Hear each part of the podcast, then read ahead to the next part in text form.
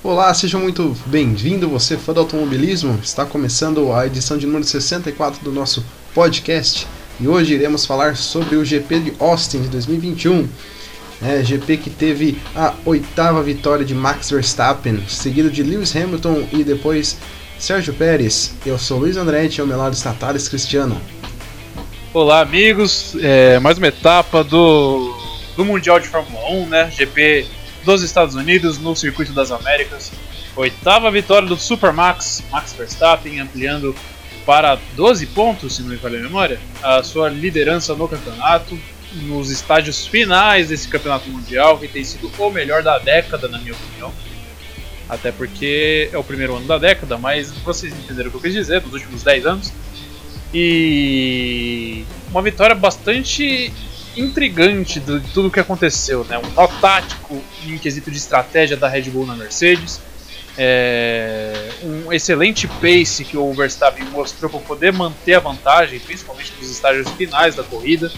E apesar de tudo, uma excelente corrida do Lewis Hamilton, né? Ele largou muito bem, tinha tudo para vencer a corrida, porém ficou de mãos atadas depois é, da mudança de estratégia repentina que a Red Bull fez, né?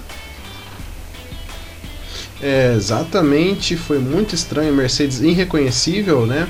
Depois de Lewis Hamilton ter largado pelo lado de dentro, na segunda posição, ele tomou a dianteira, né, nas primeiras voltas, uh, de uma estratégia equivocada, né, da Mercedes de não ter parado ele logo em seguida do Max, custou a vitória, troca de posição, Max ganhando undercut, é, RBR que acertou nessa estratégia, não cometeu os erros no início da temporada, e a Mercedes que, olha, vai levar o troféu do Burrico de Ouro, né, gente?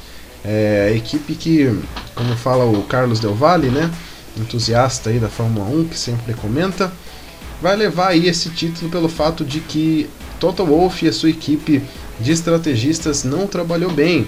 Né, nas estratégias de parada não funcionou para o Hamilton, né, que quem viu em casa até parecia que o Hamilton poderia né, ser postulante a essa corrida, porém eles uh, dormiram no ponto, né, é, demorou a parar o Hamilton e com certeza em, matematicamente isso sempre dá errado.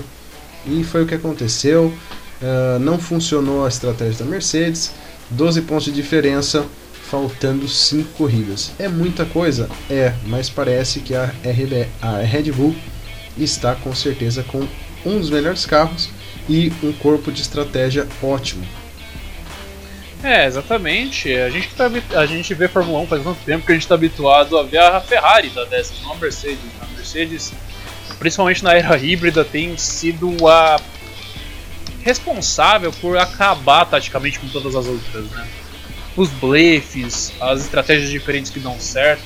Só que a gente vê nesse ano que, de fato, é a primeira vez que a Mercedes está trabalhando com uma equipe externa, francamente, pelo título mundial. A gente vê a Mercedes perdida. Né?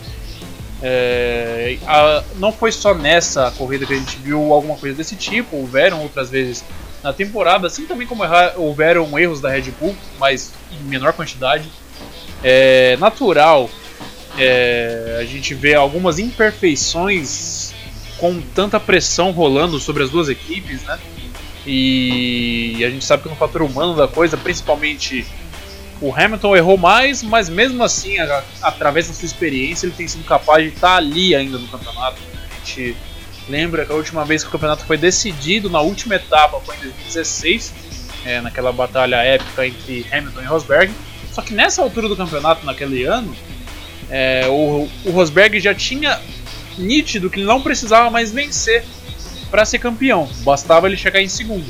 Daí, para quem se recorda, principalmente nas últimas cinco etapas daquela temporada, o Rosberg só marcou o Hamilton. Hamilton venceu todas, o Rosberg chegou em segundo em todas e, consequentemente, foi campeão por três pontos né, naquela oportunidade. É, eu não acho que vai ser dessa forma esse ano, eu acho que a gente vai ter uma batalha realmente muito parelha, né? Que a última vez que a gente teve títulos batalhados na última etapa, vamos voltar alguns anos. 2016 foi nessa quesito. 2014 é, só, houve, só houve batalha na última etapa por causa que era pontuação dobrada, também senão não ia ter.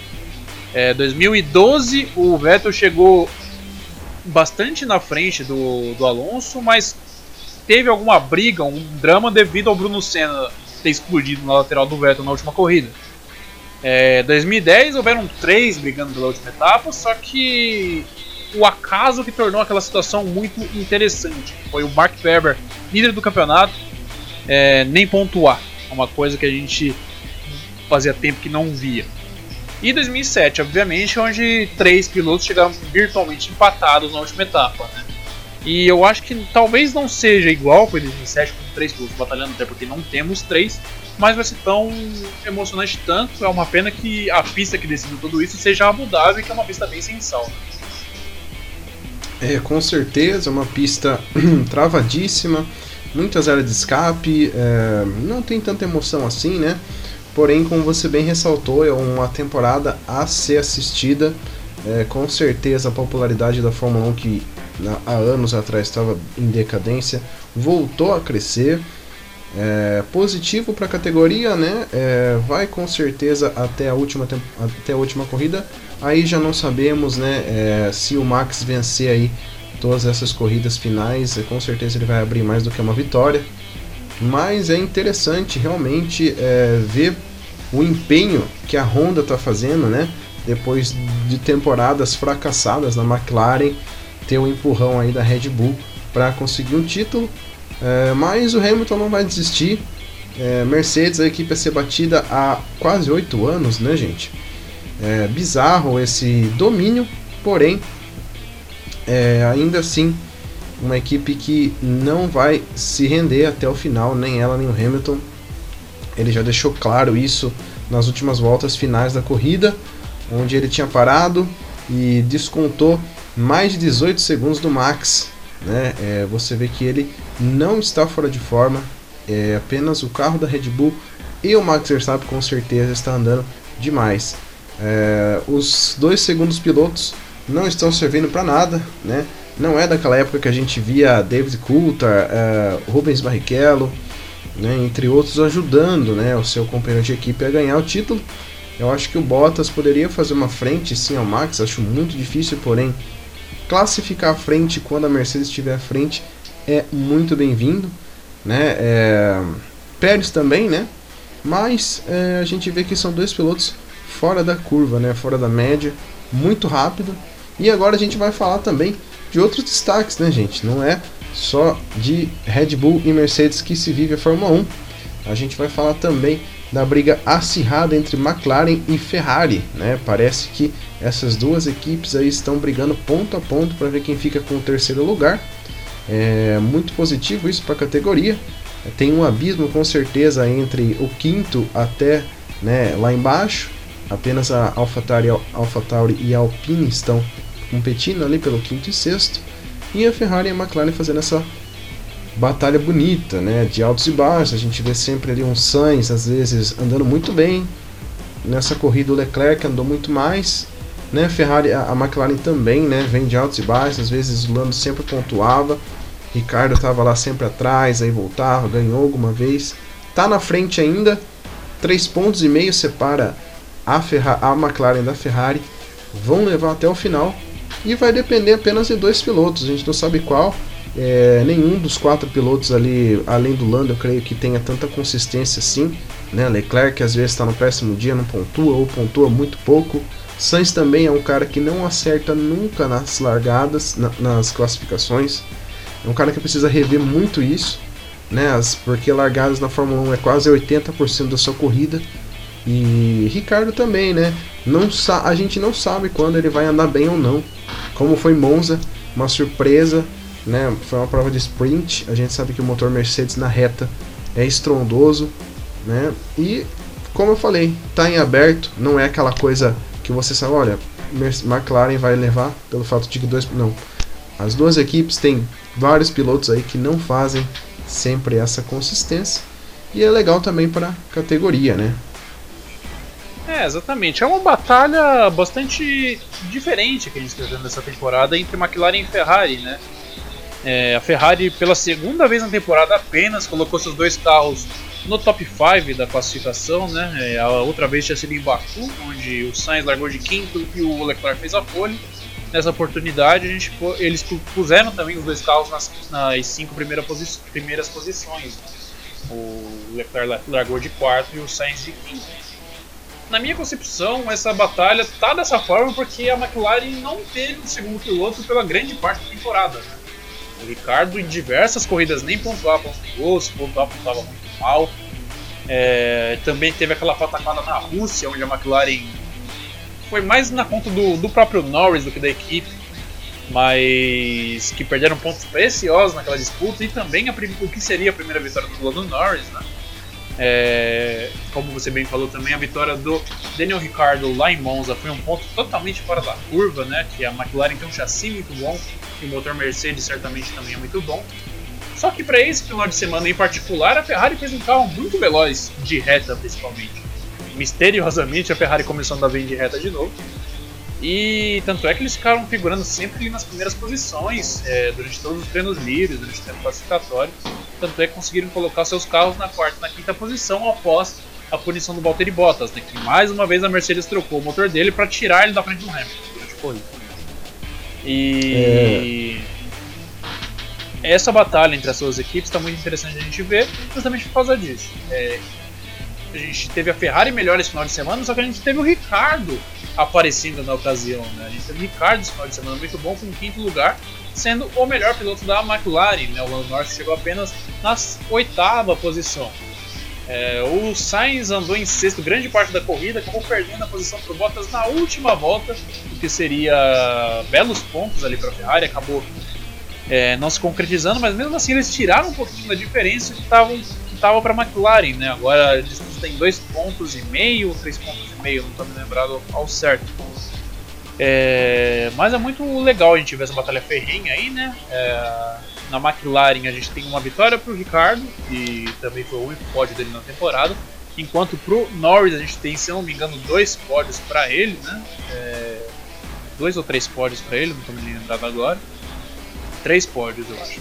E na Ferrari a gente tem três pódios para o Carlos Sainz e apenas um para o Charles Leclerc, embora o Leclerc esteja na frente na temporada. Né? O, o Sainz tem mais pódios, mas ele peca na regularidade.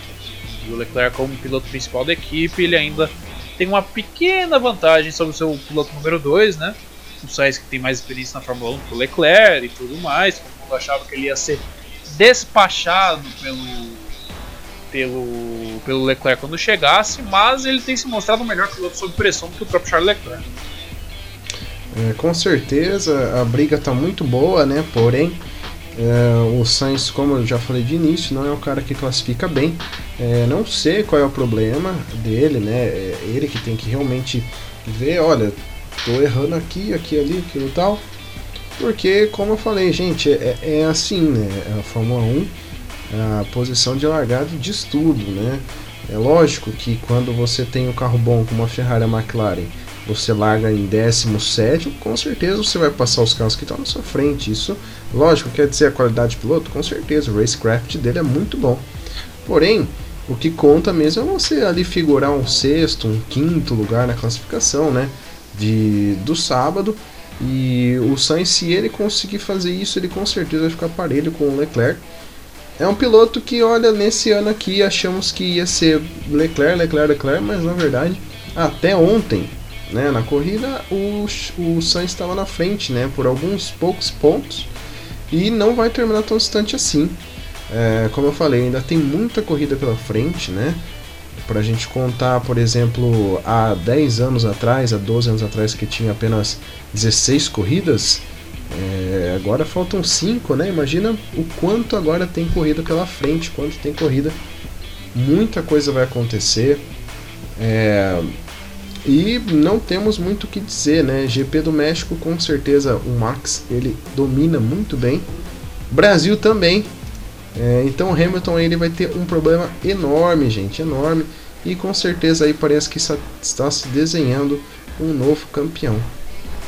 É, a esperança do Hamilton nesse, nesse, nesse campeonato são as duas, é, as duas, os dois circuitos novos, né? Que ninguém sabe como vai ser, que é Losail no Qatar e Jeddah na Arábia Saudita. Do, dois locais que a Fórmula 1 corre pela primeira vez nessa temporada, né? E ali ninguém sabe dizer como que a Fórmula 1 anda, quem domina, como que vai ser. E se a Mercedes conseguir capitalizar bons resultados nessas duas, nessas duas localizações, o campeonato ainda chega aberto. A gente vai ter ainda nas duas a última etapa em Abu Dhabi, né? Que a gente sabe que ano passado o, o Verstappen ganhou lá com o pé nas costas, né? E é importante destacar também boa corrida do Yuki Tsunoda, né? Ele que não é muito frequente nos pontos, conseguiu pontuar ontem com uma nona posição. E também o Sebastian Vettel, né? Depois de um grande ato, volta aos pontos com a décima colocação. A gente vê que a Aston Martin deu uma regredida. Hoje não está no mesmo patamar que a própria AlphaTauri, não está no mesmo patamar que a Alpine. A Alpine teve um abandono duplo aí com os pilotos por causa de falha mecânica né, na, na asa traseira ou alguma coisa semelhante. É, hoje a, a, Aston Martin só é melhor que as três equipes do fundão, que é a, a Williams, a Haas e a Alfa Romeo. Mas há quem diga que já estão pensando no carro do ano que vem, né? Tantas outras equipes, né, como a própria Haas, dizem que deixou de investir nesse carro por causa do carro do ano que vem. E também a grande incógnita que tem sido o assunto da, do mês na Fórmula 1, que é a família Andretti comprando a equipe Alfa Romeo na Fórmula 1. Exatamente, é, como às vezes parece que vai se confirmar, mais um tabloide, mais um jornal aparece para desmentir essa novelinha mexicana, né, minha gente? Não é nem um pouco americana, nem europeia, é mexicana. Todo dia aparece, ah, vai ser Conto Herta, vai ser não sei quem, Andretti comprou 80% da, da, da Sauber, né? Mas com certeza a gente não tem nada confirmado, é apenas pelo jeito é rumor. Não se confirmou nada ontem, como diziam que ia se confirmar. É, eu acho que é, pode ser que aconteça, mas eu creio 50% nisso. Não acho que vá ser fácil ou vá se concretizar com certeza, né? Pelo fato de que se fosse para ser certeza, certeza, certeza, a gente já teria mais informações ainda. A gente sabe que o Colton Herta não vai pilotar em 2022 na Fórmula 1, caso seja o caso seja concretizado esse acordo. Porém, ele tem mais um ano de acordo com a Andretti na uh, categoria americana e isso pode render para ele a superlicença, né? Porque a Indy também dá pontos de superlicença e quem sabe se ele fazer um campeonato mais regular ele vai conseguir. Porque é um cara que a gente vê que ele vai bem em apenas alguns circuitos, né, como Laguna Seca, Austin é, e circuitos que ele já venceu é, repetidamente.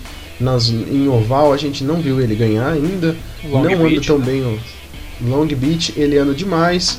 É, são pistas coringas, né, que entrou no calendário, mas ele não faz uma temporada regular, porque se fizesse, ele também seria um dos postulantes ao título, como foi 2021, né, que tivemos aí o New Garden, que foi um cara que apareceu lá no finalzinho, né, também com um carro que não era, não estava ajudando, mas a gente imagina que a fome que o Colton, Her Herta tem em pistas como Laguna Seca, Austin e, e Companhia Limitada, ele conseguiria com certeza figurar no top 3 da classificação geral e aí juntar seus pontinhos para a superlicença, o que seria muito legal, né?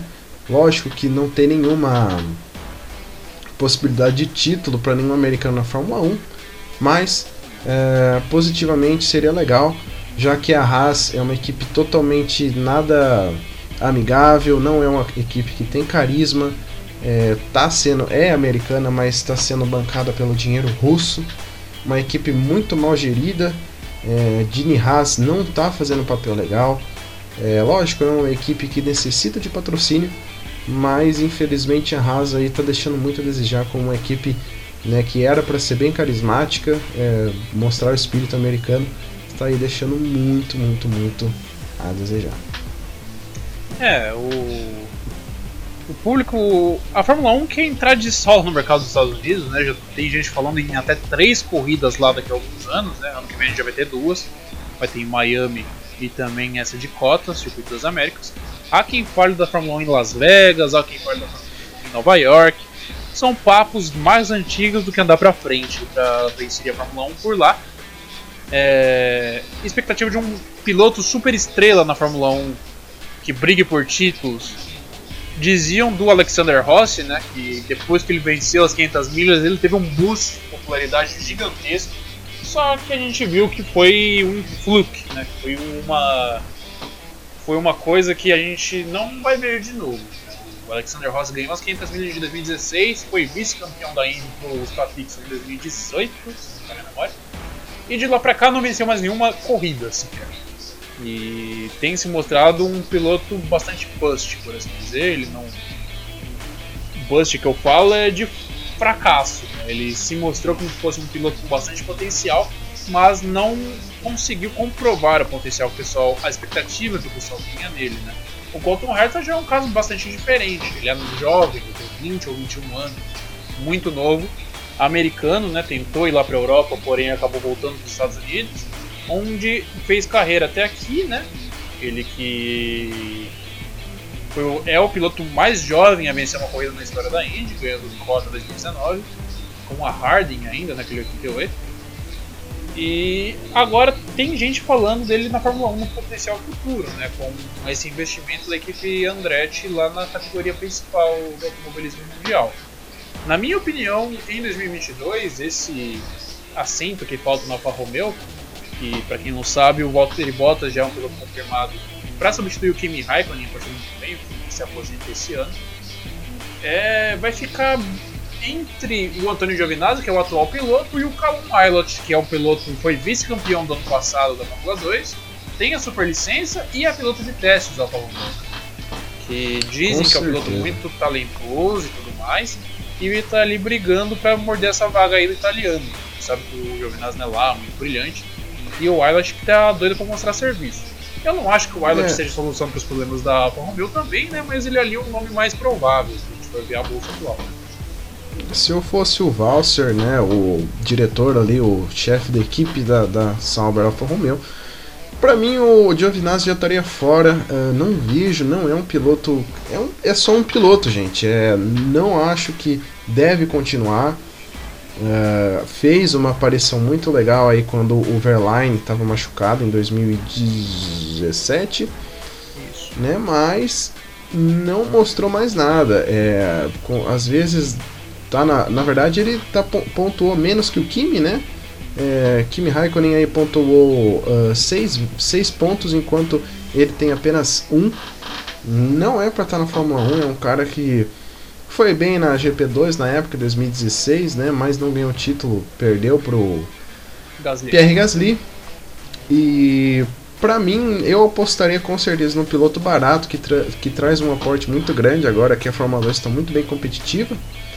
É, e, vai, e vai ser um talento aí, né? Abbott que se não aproveitar na Alfa Romeo vai ser desperdiçado é, para a Fórmula 1, né? E creio que se o Giovinazzi ficar é uma pena. Não é um cara que atribui muita coisa. Uh, não é um cara que você vê ultrapassando sempre.